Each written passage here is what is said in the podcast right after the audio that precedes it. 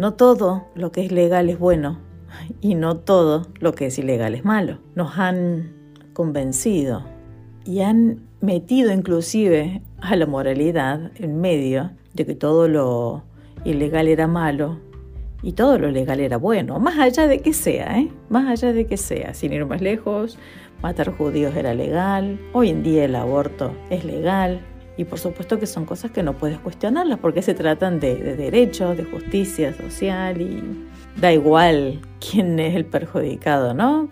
Mientras sea legal, está bien visto. Bueno, eso es una de las tantas mentiras que han repetido hasta el hartazgo y como digo siempre, el repetir permanentemente mentiras llega un momento en que termina convirtiéndose como algo cierto, algo que es imposible de cuestionar. Y eso no es verdad, es una lucha que tenemos constante con la realidad que nosotros vemos, con lo que nos están diciendo, con nuestros valores, con la ética, con lo justo, y ver que desde otro lado nos están bombardeando con inmoralidades, injusticias, caprichos y no derechos.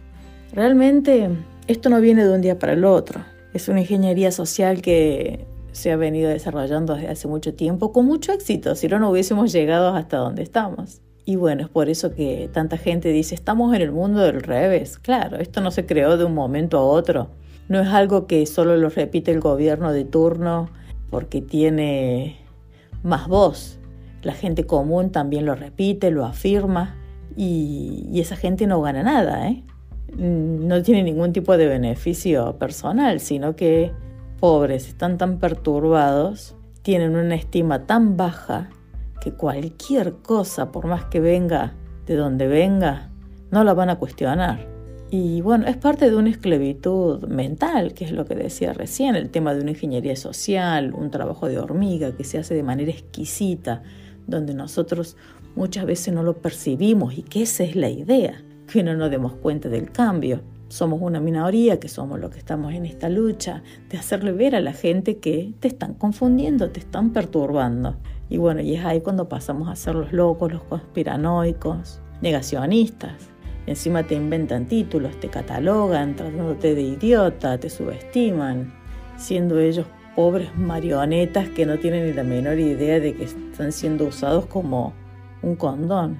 Cuando no les haga falta los van a tirar al cesto de basura como, como lo han hecho siempre.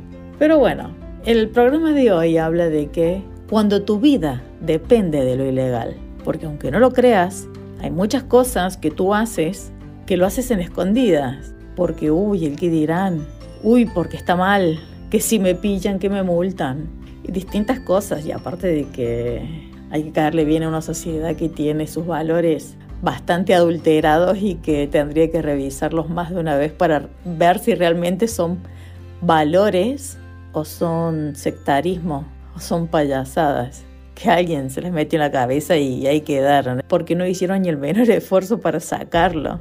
Qué vergüenza, qué vergüenza ser tan, tan manipulable. Bueno, ¿y por qué quiero hablar de este tema? Porque hoy quiero hablar de la tan golpeada y despreciada economía sumergida. ¿Qué es la economía sumergida? Mucha gente va a saber qué es, por supuesto, pero hay otra gente que no lo sabe. La economía sumergida es algo que está muy mal visto.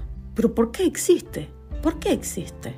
A nadie le importa, está muy mal visto. Sí, sí, está muy mal visto, pero ¿por qué existe? Primero vamos a ver qué es exactamente la economía sumergida. Dice, es toda actividad económica que escapa del control de Hacienda y la agencia tributaria en síntesis, los que te asaltan con impuestos. Viste, el gobierno tiene un ministerio o una oficina, no sé cómo se llamará en tu país. En Argentina es eh, el AFIP y aquí en España es Hacienda. Tú ponle el nombre correspondiente de tu país. Eh, son sicarios que reciben órdenes por parte del gobierno para asaltar tus bolsillos, para quedarse con parte de tu trabajo, con parte de tu esfuerzo. Eso es lo que hace la economía sumergida. Proteger, como es lógico, dice aquí, esta actividad no contabiliza directamente en el PIB de un país. Obvio, eso es un dinero que al no pasar nunca por las manos del gobierno, por no enterarse ellos nunca que tú has ganado ese dinero, ellos no tienen cómo comprobar que tú tienes ese dinero o no. Por supuesto que yo esto lo estoy defendiendo y lo estoy hablando desde la gente trabajadora. No me, no me refiero a cosas malas, a drogas, a cosas que perjudican a un, a un tercero. Sepan entender. Me estoy refiriendo a cualquier persona, no sé, que vende bizcocho, vende pan, empanadas, que vende, no sé, artesanías que hace en internet desde su casa, porque tanta burocracia para poder alquilar un local te complica tanto la existencia que llega un punto en el que vos te ves en un dilema, porque empiezas a decir, ¿qué hago? Muero de hambre y quedo muy bien ante los ojos del gobierno y una sociedad que no me conoce, o los mando todos a la mierda, porque si no me quedo en la calle y no tengo para darle de comer a mis hijos y a un ciudadano común, nativo o residente legal en el país, que tú le ofreces un excelente sistema fiscal, pero con los ojos cerrados quiere legalizar su situación y tener todo en regla como corresponde. Pero para esto hay que hacer sacrificios, o sea, el gobierno debería hacer sacrificios que no está dispuesto a hacer, que prefiere que tú te sigas sacrificando, que prefiere seguir robándote sin ningún tipo de problema, ¿eh? porque ellos no, tienen, ellos no tienen ningún problema. Y si tú no lo haces, por supuesto que el inmoral eres tú porque estás haciendo algo ilegal. No importa si tú no tienes para pagar el alquiler y si te quedas en la calle con tus hijos. Tú tienes que pagar todo a la agencia tributaria, tú tienes que pagarle todos los impuestos para que seas una persona correcta y bien vista, un ciudadano de bien ante los ojos de un gobierno que no te conoce y que si te puede robar más, te roba más. Que le importa un pito tu situación personal, tu situación actual, familiar, el estado de la economía de tu casa, no le importa nada. Si viene lo que es la tan salvadora economía sumergida. En los países ricos la gente puede darse el lujo de renunciar a su empleo y vivir un tiempo ya sea de sus ahorros. Ellos tienen un colchón económico que les permite poder eh, renunciar a sus empleos. En este caso, cuando están siendo obligados, me estoy refiriendo sobre todo al tema de la vacunación. Ellos pueden darse el lujo de renunciar a sus trabajos. ¿Qué hacen? Es probable que se van a trabajar con personas que no le exigen el mandato de la vacuna, o empiezan su nuevo emprendimiento solo desde casa y no tienen que rendirle cuentas a nadie, optan directamente por no trabajar y vivir de otras ganancias que pueden llegar a tener. Es gente que dentro de todo mm, es libre, es libre, es libre de elegir. El país le ha permitido económicamente estar bien y que en este caso de crisis poder buscarle una solución y no ser esclavo de su empleo, y tiene que arrodillarse a los mandatos de un gobierno sectario que no lo conoce, que le importa un pito la salud de esa persona y mucho menos las decisiones que estas personas pueden llegar a tomar. Entonces, eso es lo bueno que tienen los países ricos, que son libres a la hora de elegir. ¿Y qué pasa con los países que son más bien pobres? Entre comillas, pobres. Países que son extremadamente ricos pero que los han empobrecido. ¿Qué pasa con estos países?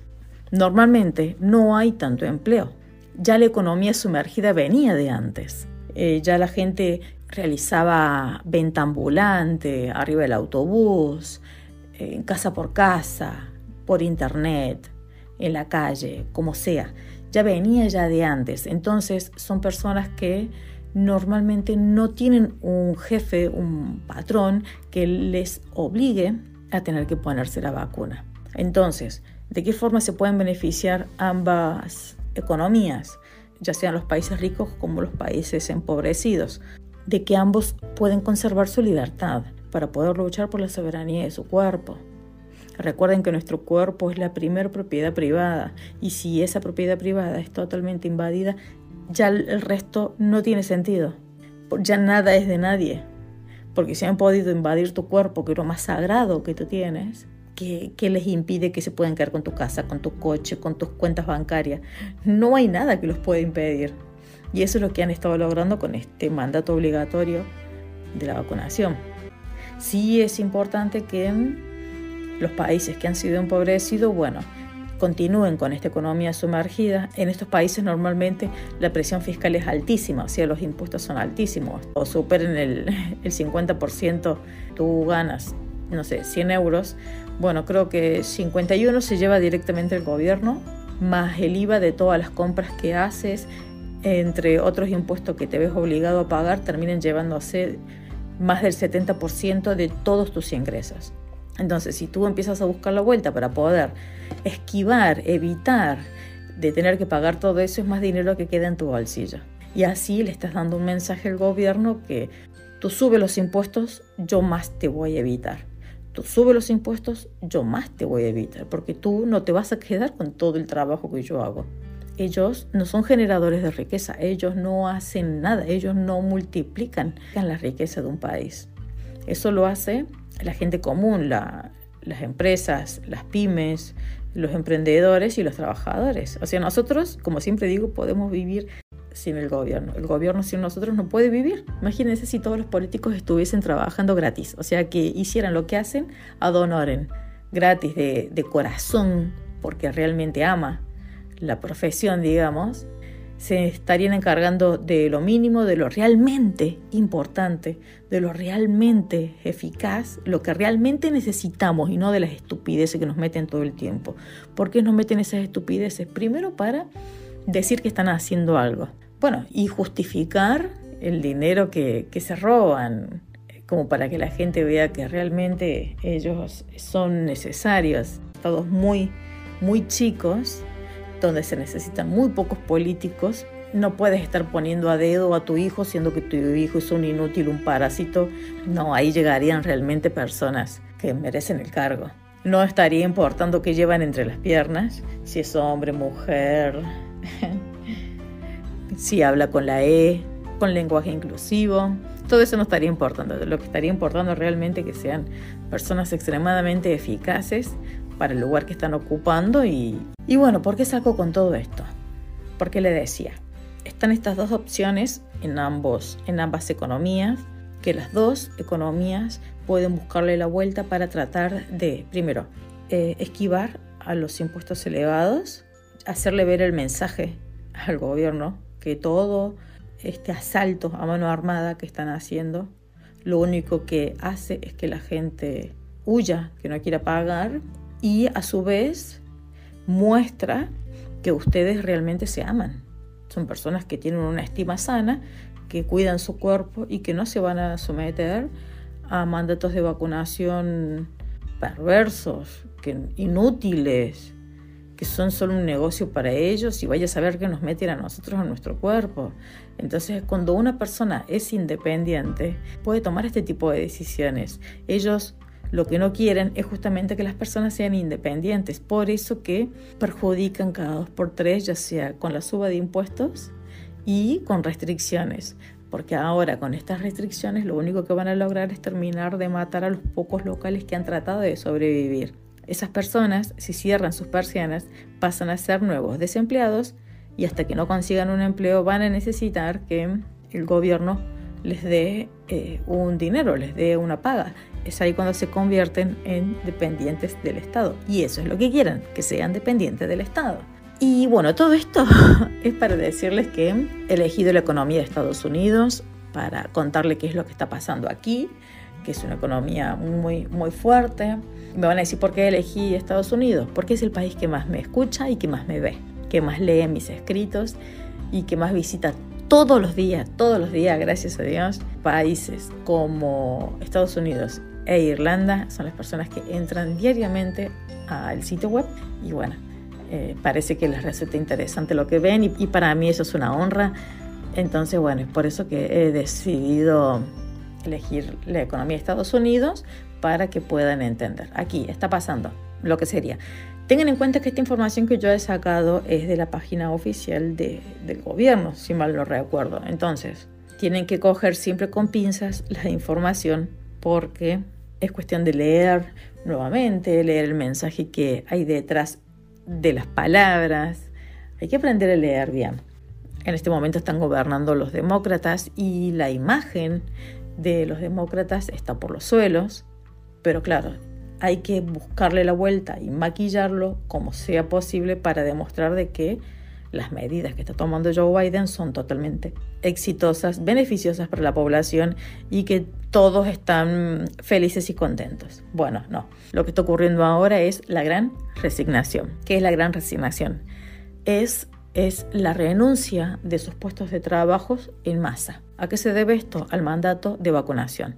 No nos olvidemos que este mandato de vacunación es por la salud de todos, por el bienestar de todos, por la empatía, por la responsabilidad. No es por las acciones de Pfizer, no es por los contratos que tienen los políticos con los dueños de los laboratorios ni por toda la Agenda 2030 que hay detrás. No, no, no, no, esas son todas conspiraciones. Es todo por la salud de todos, ¿eh? Entonces te van a hacer que tú te quedes sin empleo por tu bien. Así es la coherencia de hoy en día. Cada mes se produce un gran número de contrataciones y separaciones a lo largo del ciclo económico. El cambio de empleo resulta de la relación entre contrataciones y separaciones. ¿Qué serían las separaciones? Serían las bajas voluntarias, los despidos, la finalización de contratos, etc. Durante los 12 meses que terminaron en octubre del 2021, las contrataciones totalizaron 73,8 millones. Tengan en cuenta que esto en el año 2021 ha habido muy pocas restricciones, pero muchísimo mandato de vacunación y ha habido más de 68 millones de personas que han renunciado, que han sido despedidas. Casualidad, el denominador común, la vacuna. La vacuna que es por tu bien, por supuesto. Imagínense llegar al punto de que la gente abandone su empleo, o sea, renuncie por cómo se siente amenazada. Me parece un horror, me parece súper macabro. Acá cuando habla que ellos se van a gloriar de que ha bajado, ha disminuido el abandono, hay que tener en cuenta, hay que leer qué hay detrás de esto. En estos abandonos que han disminuido, son menos personas que están trabajando ya sea de manera formal o trabajando en empresas que no le obligan el mandato de la vacuna. No sé si me explico. A ver, cuando las personas fueron obligadas en un cierto tiempo de que todas las que pertenecen a las empresas privadas tenían que vacunarse, claro, la gente se fue en masa, los que no querían vacunarse. Al mes siguiente ese abandono se redujo porque muchos empleadores tienen que tener en cuenta, primero, no pensaron que sus empleados iban a ir de verdad. Muchos deben haber dado el brazo a torcer y decir, bueno, vemos cómo hacemos. Muchos otros empleadores deben haber aceptado el pasaporte falso. Después también hay otros empleados que al final al verse en una situación tan embarazosa se han visto en la obligación de tener que vacunarse. Hay muchas cosas que hay detrás de los abandonos. Hay muchas situaciones detrás de que se ha reducido lo que sería el porcentaje de renuncia. De no es solamente porque la gente fue obediente y se vacunó. Hay muchísimos empresarios que dijeron a mí me costó mucho poder tener estos empleados que tengo, gente de bien, gente que conozco, que sabe hacer bien su trabajo. Yo no voy a estar sacándolos de la empresa porque al gobierno que no me conoce se le ocurre hacerlo. Vamos a buscarle la vuelta, busquemos pasaporte falso, hagamos de cuenta como que te has puesto la vacuna, yo no vi nada. A otros le han dado la posibilidad de trabajar desde su casa hasta que pasen los controles. No sé, yo por eso que siempre digo que es bueno, echa la ley, echa la trampa, porque tú los puedes obligar a muchas cosas, pero el ser humano es muy astuto para tratar de zafar de algo que lo estás obligando a hacer, que es injusto y que no quiere hacerlo. Y después muchas personas, como decía, han aprovechado para irse a otras empresas donde no les exigen todo este tipo de mandatos. Y los espacios vacíos que han quedado han sido contratados por personas que sí se han vacunado y que a lo mejor estaban sin empleo por, por las restricciones anteriores de la pandemia, pero que estas personas estén vacunadas no quiere decir que sean personas eficientes, capaces. Tengan en cuenta que cuando una empresa se pone a capacitar a un empleado nuevo, tiene que invertir bastante dinero, tiene que perder un poco de, de ya sea la materia prima o lo que sea por los errores que comete cualquier persona normal nueva cuando está aprendiendo saber si la persona te es leal, si no te roba. En realidad no es algo tan simple. Decir yo despido a este empleado porque no se quiere vacunar y ya está. No, hay personas que hace 10, 15, 20 años que están en una empresa. Imagínense a un empresario que realmente valora a sus empleados y dice, le vamos a buscar la vuelta porque yo no quiero que se me vaya este empleado simplemente porque no se quiere vacunar. ¿Me explico? Y al final los que se han tenido que ir de sus puestos de trabajo porque no se han querido vacunar, se han buscado la vida de otra forma. Por eso no quiere decir que esas personas están muriendo de hambre ahí. Pues hay otros que están en la economía sumergida. Yo te trabajo, no le pagues al Estado mi seguridad social, págamelo a mí y acá nadie vive nada. Me parece muy bueno, muy interesante. Aparte, miren esta información, que yo todo esto lo he sacado de la página oficial. ¿eh? En octubre la tasa de contrataciones baja en los grandes establecimientos con mil a cinco mil empleados. O sea, que las empresas grandes que tienen entre mil y cinco mil empleados baja la contratación, que hay gente que no quiere trabajar, no quieren trabajar porque los están obligando a vacunarse. Después dice, la tasa de abandonos disminuyó en los establecimientos pequeños con 1 a 9 empleados. En una empresa mucho más chica, tú puedes ir y hablar cara a cara con, con tu jefe y decir, mira, campeón, no me quiero vacunar. Dos opciones, me aceptas sin vacuna o me voy. ¿Por qué es que mm, muchos, sobre todo los socialistas, por supuesto, los socialistas dicen que evadir impuestos es ilegal? e inmoral. Miren lo que dice la revista, lo que es la economía sumergida, que es lo que le estaba contando recién. Dice, esta economía sumergida supone actividades que realizan potenciales contribuyentes de un país para no pagar impuestos. Potenciales contribuyentes, traduzcanlo a personas que no quieren ser asaltadas por la agencia tributaria ni por el gobierno. Se los traduzco así. Por lo que su actividad sale más barata, claro produciendo una competencia desleal e ilegal respecto a empresas que realizan su actividad económica en regla. Sí, es una competencia desleal. ¿Por qué? Porque uno está harto, porque uno va a ver en sus posibilidades. Hay empresas que sí todavía les da para poder seguir pagando al gobierno o no tienen cómo escaparse del gobierno, por eso lo siguen haciendo. Y está la gente que eh, ya está harta y decidió nunca más. Entonces prefiere estar en economía sumergida. Pero que sea ilegal. No todo lo que es ley es bueno y no todo lo que es ilegal es malo. Eso recuérdenlo.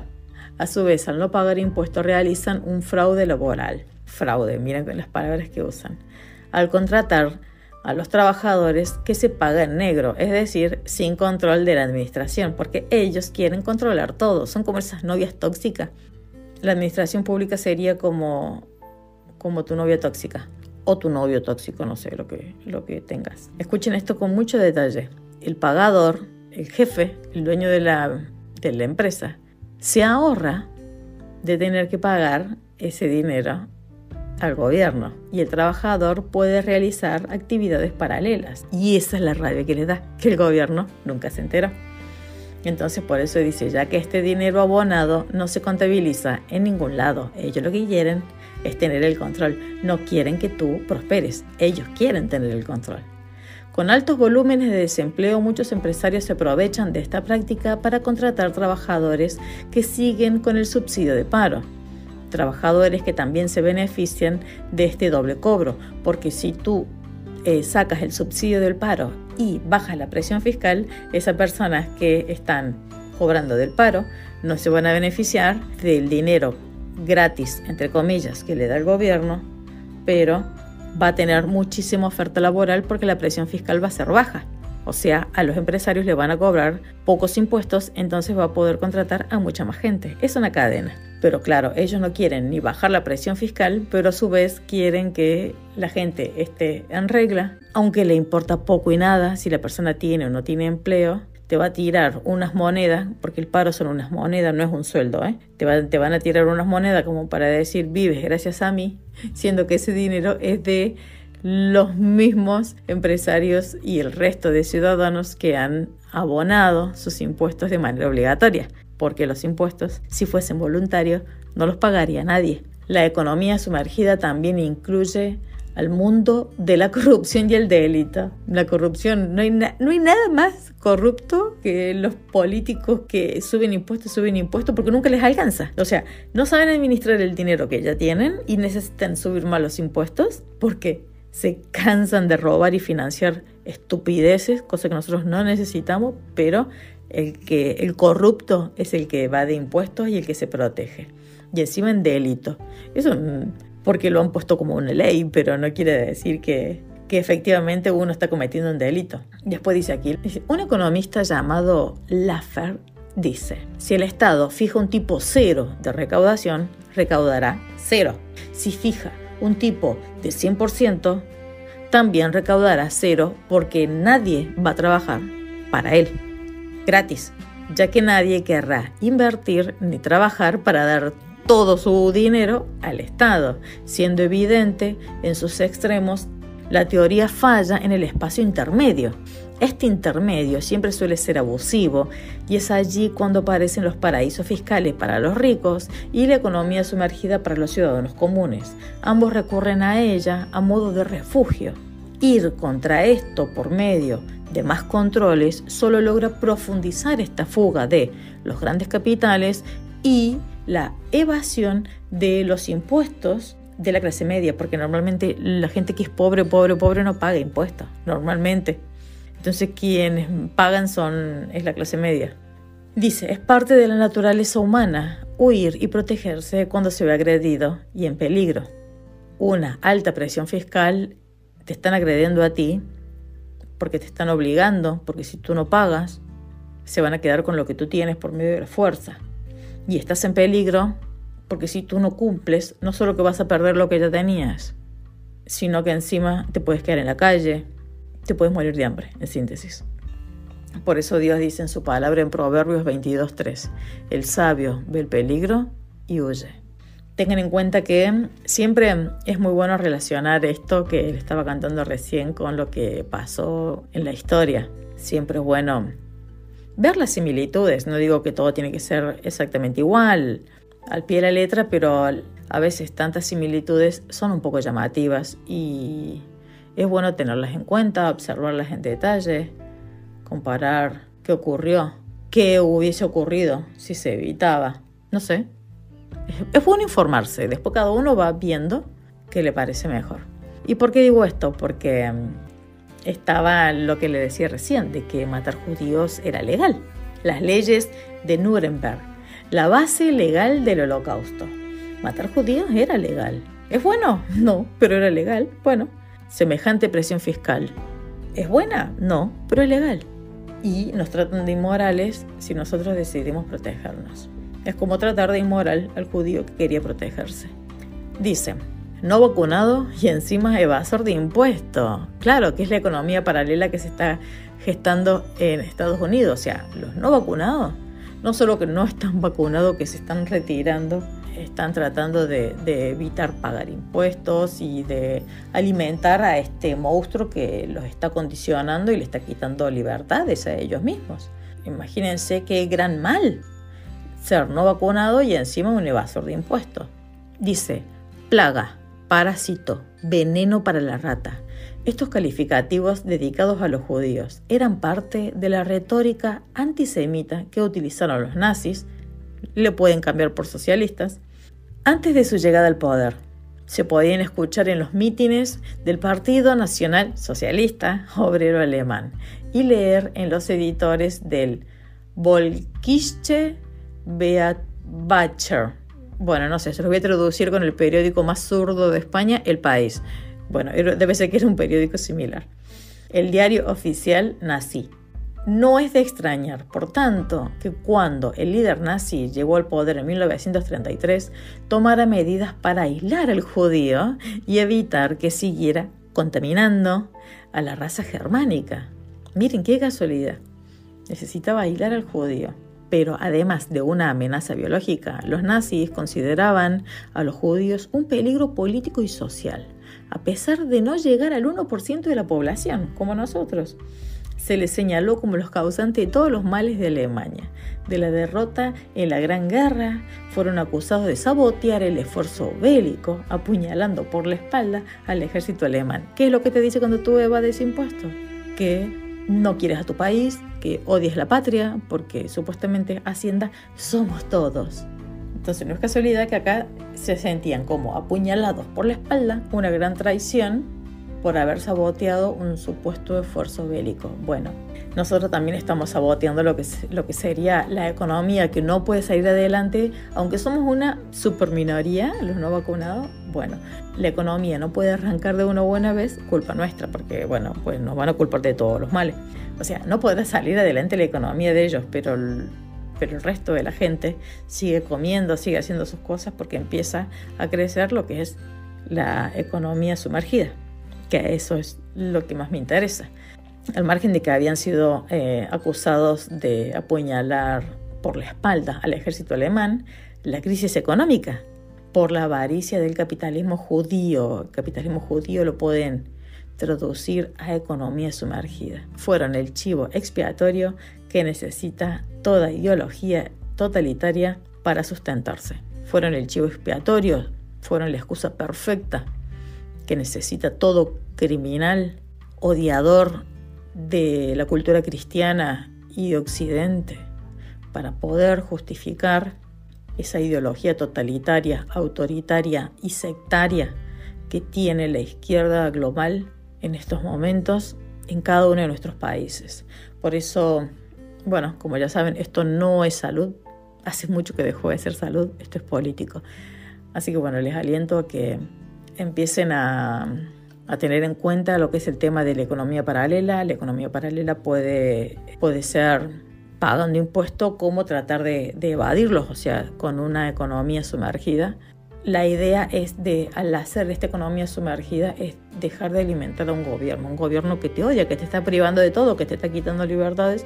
Entonces tú vas a desfinanciarlo para que cada vez se vayan quedando sin dinero, van a subir más impuestos porque no van a no les va a alcanzar con el dinero que tienen porque es mucha la gente que va a dejar de pagarles y cuando ellos suban los impuestos nuevamente, es más gente que se ve entre la espalda y la pared de decir, empiezo a ser un inmoral para tratar de no morirme de hambre o soy un políticamente correcto y pago el pie de la letra pero me quedo en la calle. Esas serían las opciones. Entonces, normalmente el ser humano opta más por la, por la supervivencia más que por la ética o la moralidad de quedar bien ante un gobierno que no lo conoce y que le importa poco y nada de su vida.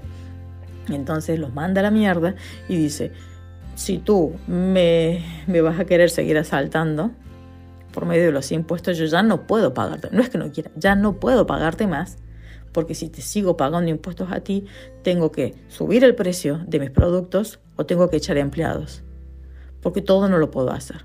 Entonces, ¿qué va a hacer la persona? Va a empezar a hacer todo en negro. Va a empezar a pertenecer a lo que sería la economía sumergida.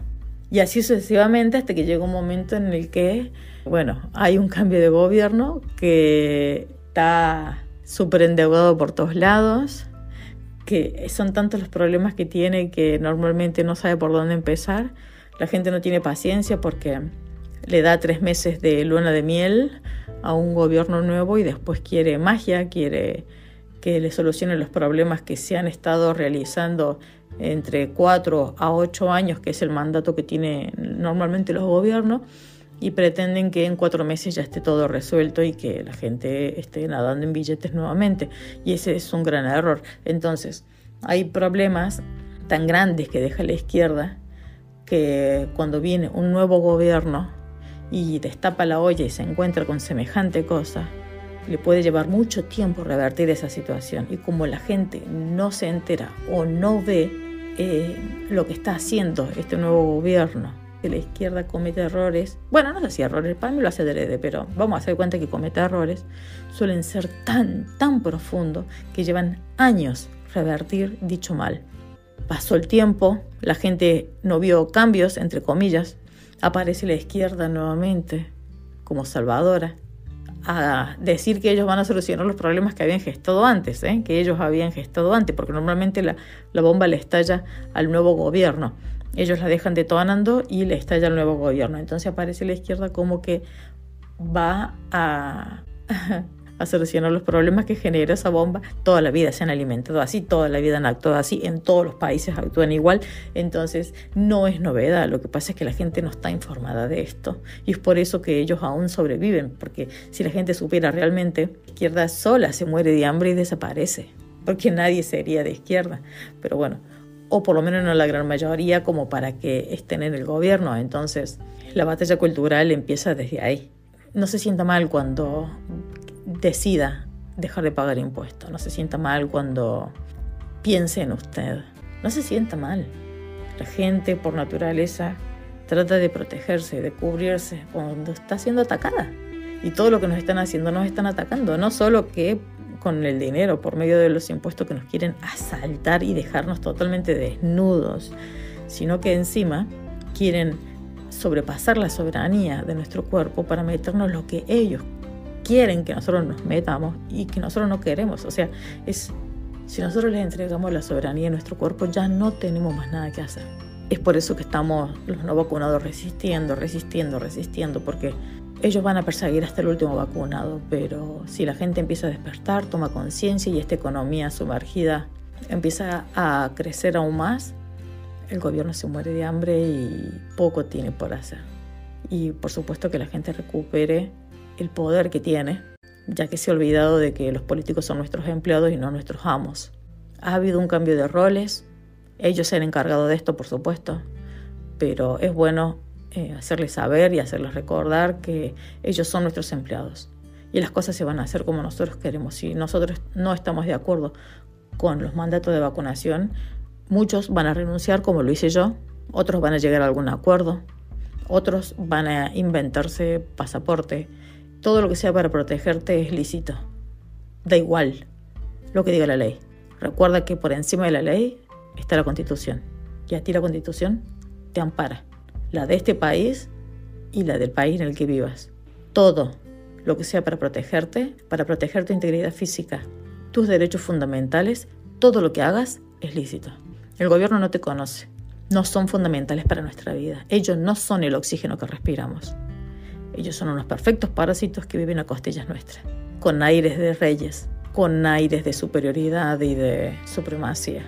Acá quien manda somos nosotros y se lo vamos a hacer ver con una economía paralela, una economía sumergida y no arrodillándonos ante ellos ni ante ninguna persona que exijan cualquier cosa que vaya en contra de nuestras decisiones personales, en contra de nuestro cuerpo y en contra de nuestros derechos fundamentales. Así que no te sientas mal si decides hacer algo que sea ilegal, pero que sea para defenderte y proteger a tu familia y protegerte a ti. No te sientas mal por eso. Estás haciendo lo correcto. Así que bueno, espero que esto les haya gustado, que les haya servido. Se ha hecho un poco largo, pero bueno, muy interesante, muy interesante. A mí me encanta. Sinceramente, como ya les digo siempre, es un placer para mí que hayan llegado hasta acá. Espero que puedan comprender e interpretar el mensaje, que tengan, que se llenen de esperanzas y que no todo lo legal es bueno y no todo lo ilegal es malo. Tú estás por encima de todo por encima de cualquier mandato y por encima del gobierno de turno. Te mando un beso muy grande, que el Señor te bendiga mucho y nos estamos escuchando en cualquier momento. Muchas gracias. Chao, chao.